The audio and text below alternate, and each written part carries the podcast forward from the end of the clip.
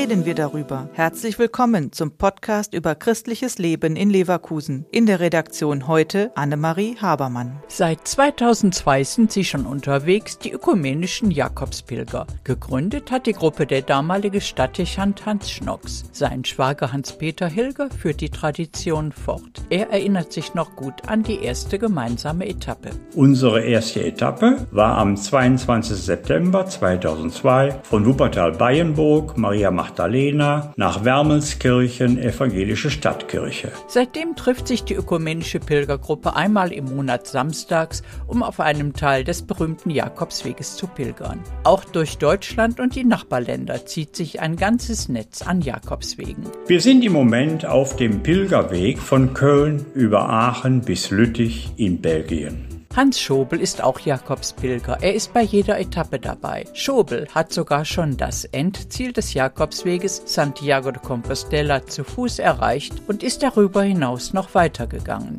Wir waren so gut in Form, und in der Zeit, dass wir gesagt haben, was machen wir noch eine Woche hier in Santiago? Und sind dann zwei Tage später aufgebrochen und sind gelaufen von Compostela bis nach Cap Finisterre. Der Jakobsweg übt eine große Faszination auf Menschen aus, die auf der Suche nach Spiritualität sind. Die Gruppe um Hans-Peter Hilger und Hans Schobel bietet nicht nur Tagesetappen auf dem Jakobsweg an. Hans-Peter Hilger. Einmal im Jahr pilgern wir eine Woche. Im Mai 2024 sind wir vom 2. Mai 2024 bis 9. Mai 2024 auf dem Pilgerweg Schwabenweg von Konstanz nach Einsiedeln, Schweiz unterwegs.